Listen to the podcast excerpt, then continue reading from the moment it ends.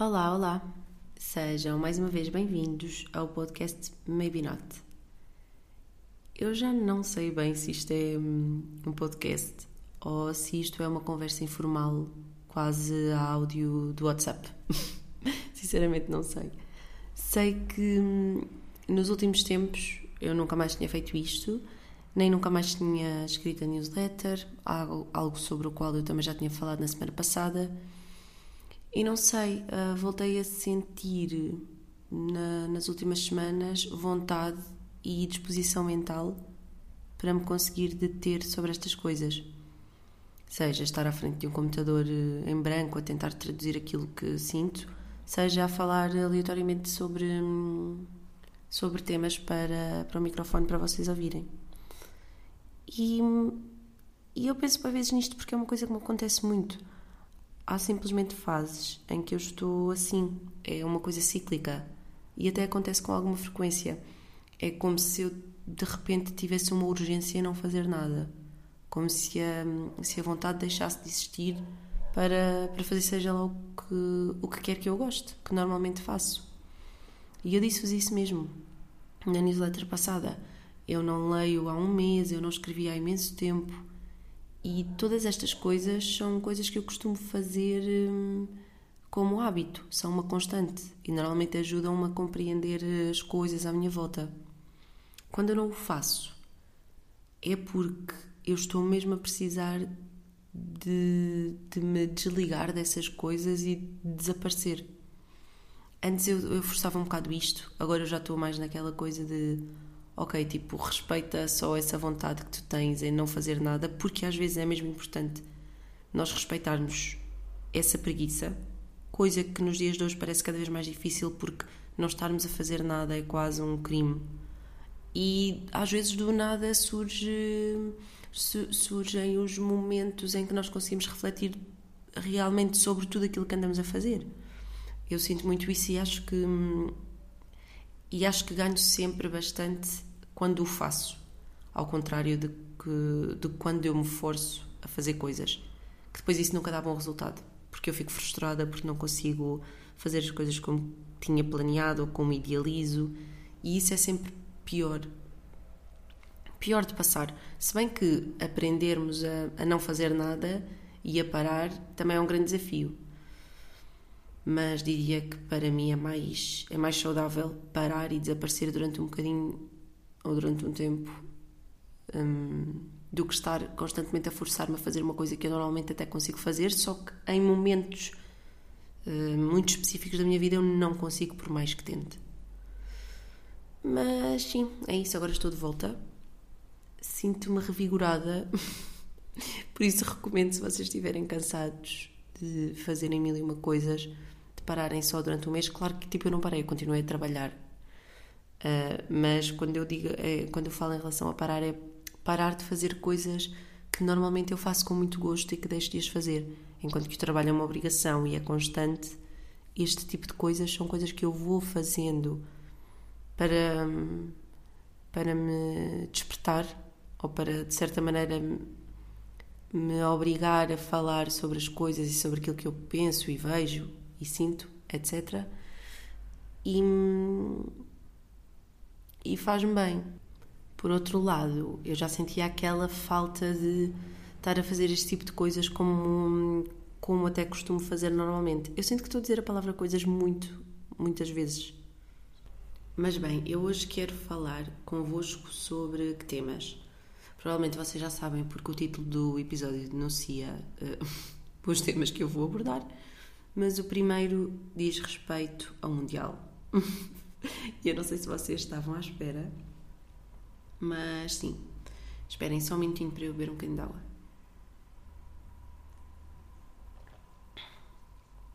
Yeah, já, já estou de volta. Então, sobre o Mundial. Primeiro, eu não consigo bem explicar-vos porque é que eu gosto tanto de futebol, mas acho que tem a ver. Isto é o meu ambientador mas acho que tem a ver com o facto de, em minha casa, o meu pai ter sido sempre uma espécie de agente de sensibilização para a magia e beleza do desporto. E hum, ele sempre falou muito sobre isso, e eu tenho certeza de que quando ele era mais novo, ele teria feito de tudo para ser jogador de futebol. E eu acho que esse sonho, como não se realizou, acabou por se transformar numa espécie de uh, herança apaixonada por um desporto que sempre o deixou muito feliz e que, embora ele não o tenha uh, efetuado, ou seja, na prática, ele foi passando essa paixão para os filhos e, e tanto eu como os meus irmãos, todos nós gostamos muito de futebol. Por isso, um, eu até acho que ter esta experiência desde que me lembro de existir deve ter contribuído para que o meu fascínio e o encanto pelo futebol não desaparecesse. Hum, o que não invalida que ao longo do tempo e à medida que eu fui crescendo e percebendo melhor como é que as coisas funcionavam, que também não me tenha desiludido um bocadinho. Seja por questões uh, de corrupção, seja pelo fanatismo desportivo, pela violência, pelo, sei lá, pelos esquemas por trás das claques, pela gestão interna. Todas estas pequenas coisas acabam por tornar eh, o desporto um bocadinho banal ou comum e até sujo.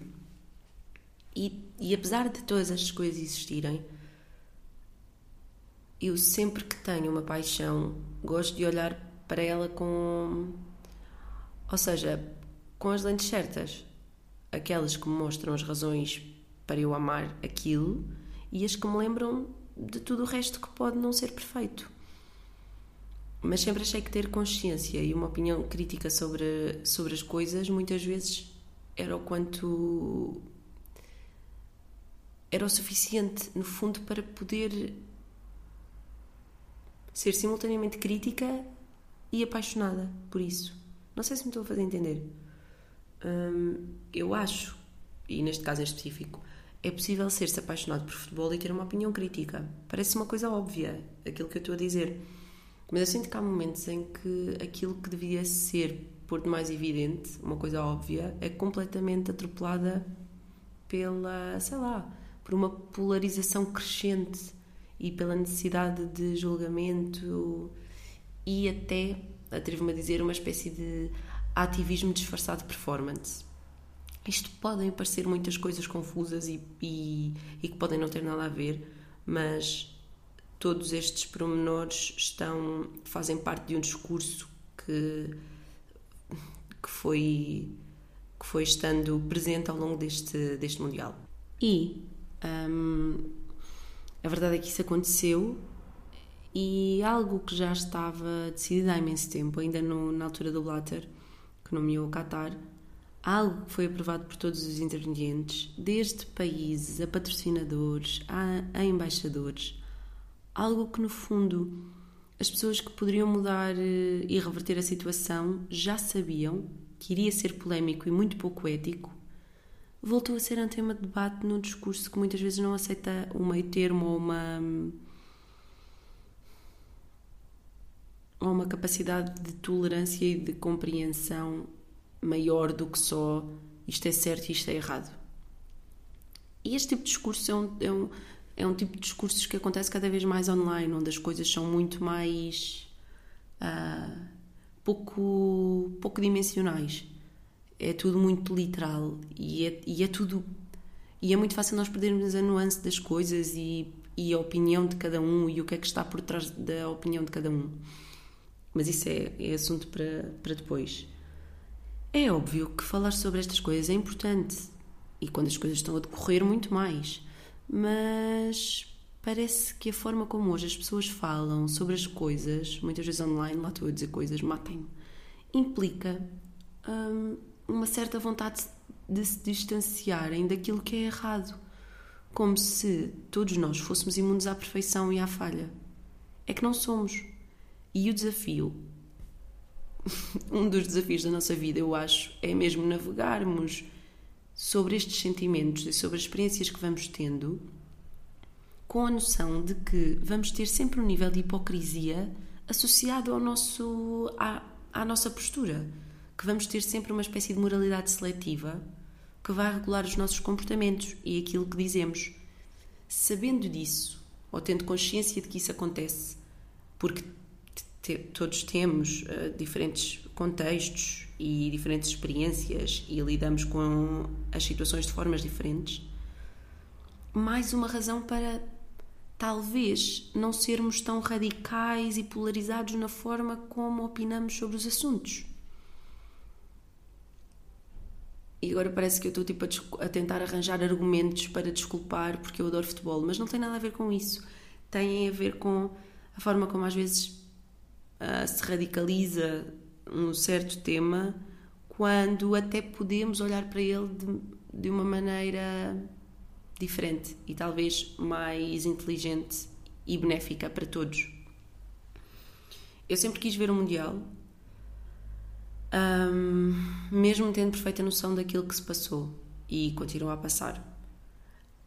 Há uns dias eu lembro-me que ouvi um episódio do, do Pedro Teixeira da Mota e ele, ele falava exatamente sobre isso e dizia que ah, ele era demasiado egoísta para não fazer e eu concordo com isso.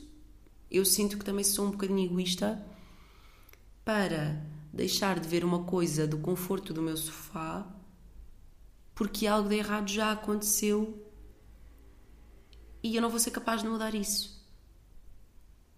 Tal como alguém pode ser egoísta o suficiente para não se importar em comer carne ou peixe ou em comprar todos os meses roupa em lojas de fast fashion, mesmo tendo perfeita noção do impacto que isso tem, das pessoas que estão a trabalhar, das condições em que trabalham, dos efeitos nocivos para o ambiente é o que eu digo. Eu acho que é possível nós sermos críticos de alguma coisa e mesmo assim continuarmos a consumir essa, essa mesma coisa.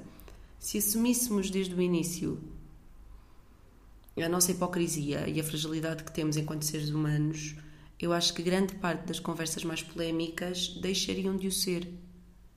Mas para isso também é preciso aprendermos, sabermos mais, escutarmos o, o outro lado e aquilo que os, as outras pessoas têm a dizer. Porque se não o fizermos, nós nunca vamos ter feedback para trabalhar sobre aquilo que achamos saber. E deixa de ser uma conversa.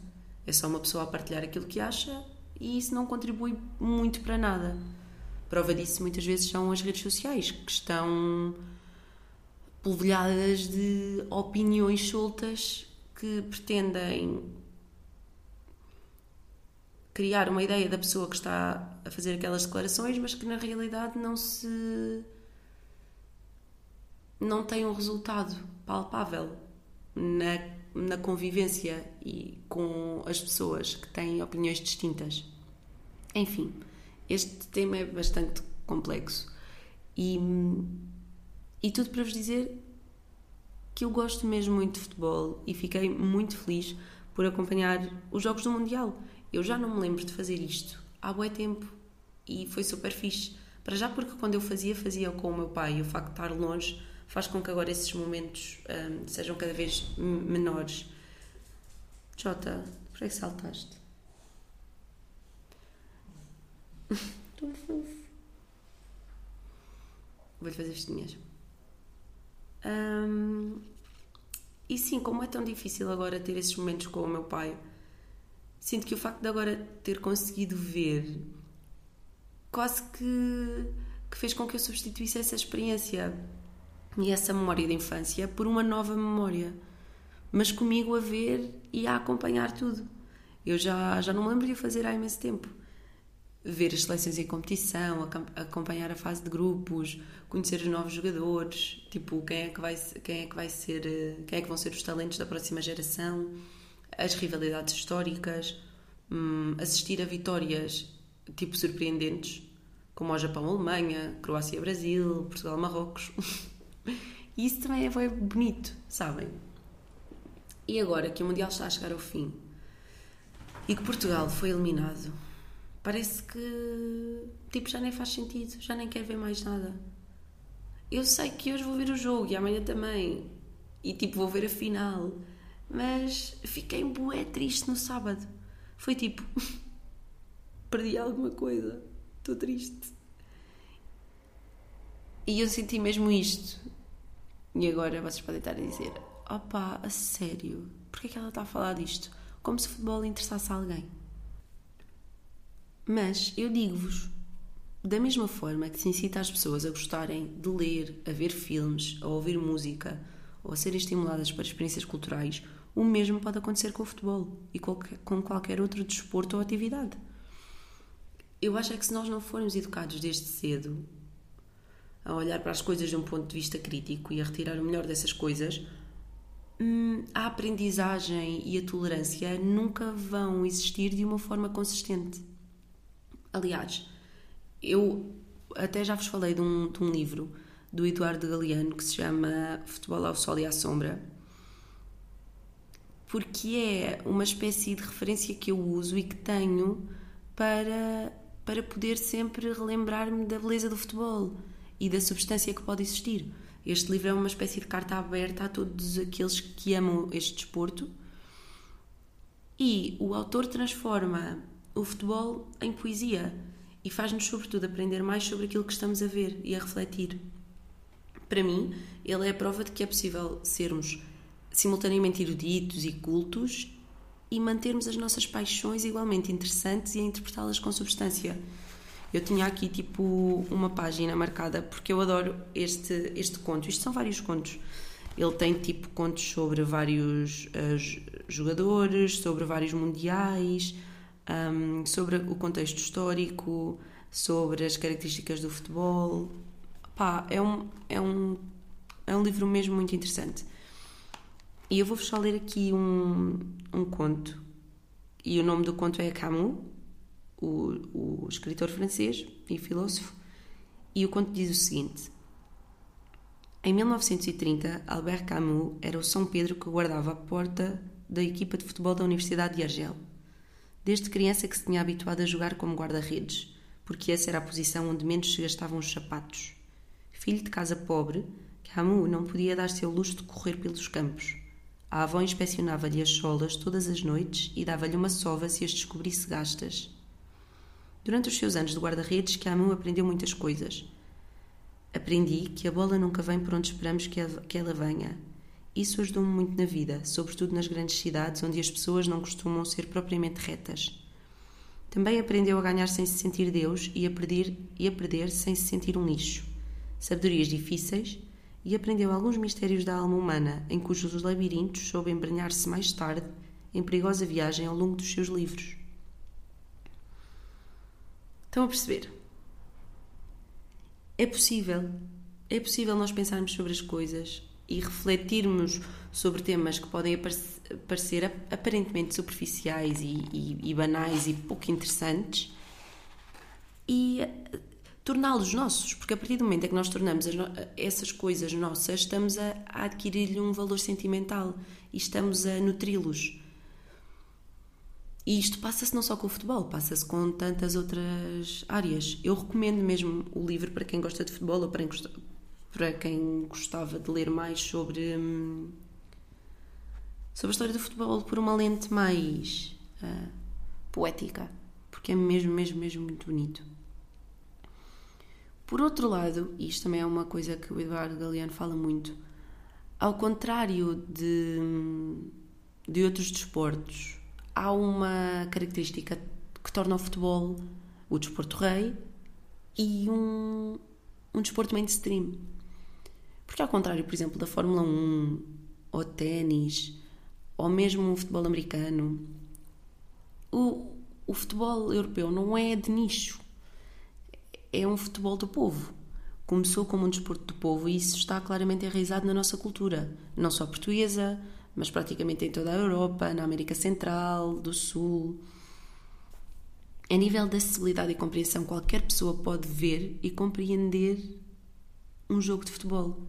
Essa simplicidade também atribui uma certa beleza à história do desporto e à forma como, sei lá, nós temos jogadores que vieram do nada com vidas muito difíceis, marcadas por violência, por drogas, pela pobreza e no qual o futebol agiu como uma tábua de salvação e uma espécie de esperança. Tipo, eu agora sei coisas, por exemplo, sobre a vida de um jogador da seleção brasileira que é o Richardson. Ele joga na Premier League. Pá, e ele é também é, um, é mais um desses exemplos em que era super pequeno e ele fala sobre a forma como todos os amigos da idade dele, ele vivia numa zona muito pobre do Brasil, com um índice de criminalidade muito alto, um, e muitos dos amigos dele com a, com a sua idade enverdaram logo pela, pela vida difícil das drogas. E ele teve uma pessoa, e ele fala disso com, com muita emoção. Ele teve uma pessoa que acho que foi um professor dele na altura, que lhe dava aulas, mas como ele também era polícia, acabou por, por encaminhar o, o miúdo para um outro mundo e mostrar-lhe: tipo, olha, isto está a acontecer, mas tu podes ir por outro caminho. Tens, tens é de batalhar, ou tens é de te esforçar, ou tens é de jogar futebol e amar jogar futebol. E assim ele fez, e assim ele se tornou, tipo, hoje, num grande jogador. Olhar para estes exemplos também nos faz refletir. Coisa que, por exemplo, no ténis ou na Fórmula 1 não acontece. Tipo, normalmente as pessoas que estão à exceção de tipo atletas como o Hamilton, nós não temos, e mais uns, nós não temos propriamente a mesma acessibilidade que, que no futebol. É, é uma das características que torna ainda mais este desporto uma coisa tão. tão. do povo. E talvez também por isso seja que muitas vezes os jogadores, estes jogadores, no final da carreira ou a meio, também tenham tantos dramas e excessos porque não deve ser um, uma, um crescimento fácil. Até porque a carreira de, de jogador é super curta. Tanta coisa para vos dizer o quê? Que há todo um contexto, como em qualquer assunto, e que não se deve perder. E se as pessoas mantiverem essa curiosidade e essa preocupação em tentar perceber que o futebol não são apenas pessoas a correr atrás de uma bola, Tal como quando vemos um filme, não estamos apenas a ver uma pessoa a vomitar palavras, ou quando vemos um músico a atuar, ele não se limita só a cantar. Também podemos pensar sobre a importância de coisas como o futebol na nossa vida. Nós podemos menosprezar e reduzir as coisas que não compreendemos, mas isso parece-me sempre uma atitude mais ignorante e caprichosa do que propriamente uma postura madura ou consciente. E claro que eu estou a falar dentro daquilo que é a minha experiência e daquilo que eu acho que se passa. E obviamente isto corresponde a uma minúscula amostra daquilo que é a realidade. Eu espero não estar a ser muito confusa e espero que me esteja a fazer entender, a entender, mas sei lá, é mesmo. Eu não digo que seja a raiva, mas eu fico um bocadinho irritada com aquelas pessoas que usam futebol como desculpa para não ser mais culto ou interessado pelas áreas artísticas ou para não se aprender mais como se o futebol fosse esta coisa só bárbara, sem nexo, uh, desprovida de sensibilidade, de sensibilidade e que, tipo, é o ópio do povo, que as pessoas não veem mais nada à frente. O que cega o povo não é o futebol. O que cega o povo é a falta de educação e bases que nos ensinem realmente a olhar para as coisas de maneiras diferentes, a pensar sobre elas.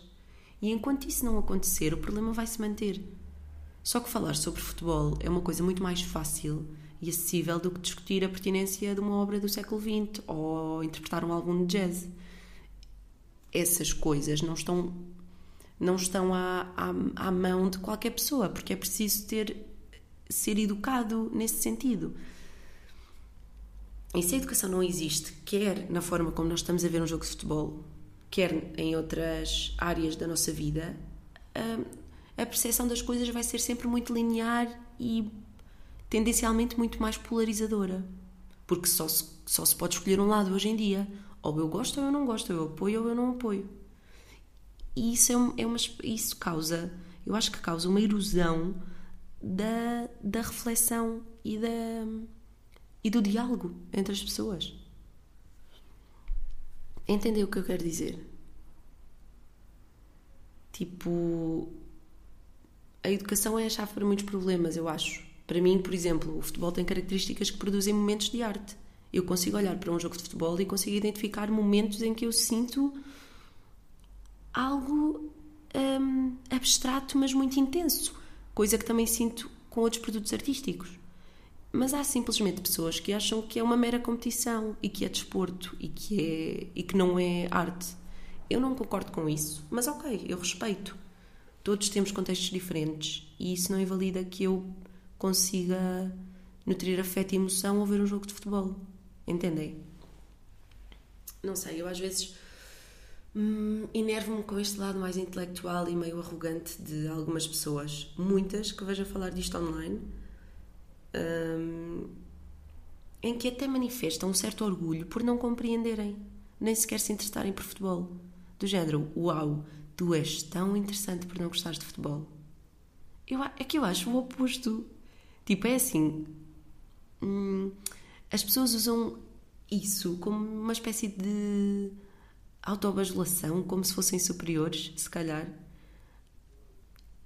E eu entendo, porque se nunca tiveram a, a, educação certa no que toca a este assunto, de ver um jogo de futebol e de interpretar o desporto, se calhar nunca sentiram o que é estar eh, em apoteose ou tipo em lágrimas com um golo que decidiu o rumo de, uma equipa. E eu estou na boa com isso. Aquilo com, com o qual eu não estou na boa é ter pessoas do alto de uma presunção uh, à distância de um ecrã que querem parecer cultas e inteligentes e depois às vezes até são só um bocadinho ignorantes e pouco pouco capazes de olhar para as coisas de uma forma mais abrangente. E isto acontece, isto aplica-se em, em, muitas outras áreas. Yeah, é isto. Eu sinto que vos dei grande sermão agora, tipo sermão de Marta aos peixes, não, porque eu não estou a falar com peixes, mas tipo sermão de Marta sobre futebol. Depois deste rant todo, o que eu queria mesmo dizer é que me sinto ressaca do Mundial. Porque vai acabar para a semana, só daqui a 4 anos é que vamos voltar a ter Mundial, eu vou ter 31 anos, tipo. Até nisto o futebol tem uma carga emocional em que nós temos consciência da passagem do tempo. Quando percebemos que os jogadores tipo Pepe e Ronaldo são os últimos jogadores de uma geração que vai terminar muito em breve, ou que uma nova geração vai começar, hum, é, é quase um sinal do, da passagem do tempo. E eu, ao acompanhar estas gerações, a, a, que está a terminar e agora a que está a iniciar, eu também consigo ter noção do meu próprio envelhecimento. e eu agora entendo aquelas pessoas que acompanham há imenso tempo e que dizem: Ah, isto no Mundial de 90 não acontecia, ou isto no Mundial de 82 é que foi difícil. Porque é quase como se, de alguma maneira, estes momentos representassem uma cápsula de memórias. E agora estou bem triste. É isto.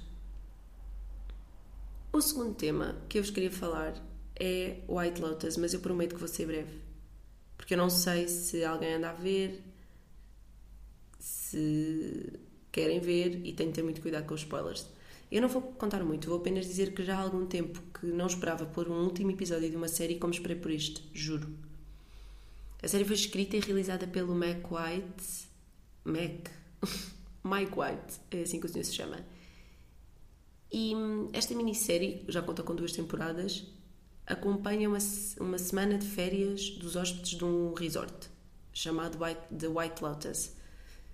E ainda que os lugares sejam paradisíacos, a cada dia da viagem pela qual nós vamos passando ao longo dos episódios, novas questões e problemas vão surgindo que acabam por envolver hóspedes, funcionários do hotel e até os próprios locais, o que leva a, a, a uma criação de diversas narrativas que entretêm não só pela curiosidade, como por uma certa intriga e suspeita. Eu confesso, tipo, eu comecei a ver os episódios e tive muita dificuldade em em não parar. Porque fico, fiquei mesmo vidrada ao ecrã. E uma das coisas que eu acho que faz com que a série se tenha tornado um sucesso na HBO e que levou a que supostamente esta. Opa! Estão a apitar porquê? Supostamente este, esta série seria apenas uma minissérie, ou seja, só haveria uma temporada. Mas o sucesso foi tão grande que eles acabaram por tornar isto uma antologia e agora tem uma segunda e pensa-se que o Mike White vai, já, já está a pensar numa terceira que terá lugar na Ásia e que acho que até vai explorar a questão de espiritualidade e morte que me parece muito interessante. Mas aquilo que faz desta série um sucesso, penso eu, é a fórmula e a precisão que, com que as coisas são retratadas. A fotografia da série é muito bonita. A banda sonora muito específica e acrescenta à, à ação, dá-lhe textura. Os diálogos são, estão impecavelmente bem escritos e aí é uma coisa que faz grande diferença. Porque não são diálogos que ambicionam ser profundos, mas ao não ambicionarem ser profundos, a estrutura de, das conversas é muito simples, mas no meio dessa simplicidade nós temos glimpses de, de algo mais profundo e de algo realmente humano. E eu adoro quando, quando isso acontece nas séries. Um, depois há uma forma muito subtil de introduzir temas e, e, e pormenores, coisa que eu também adoro.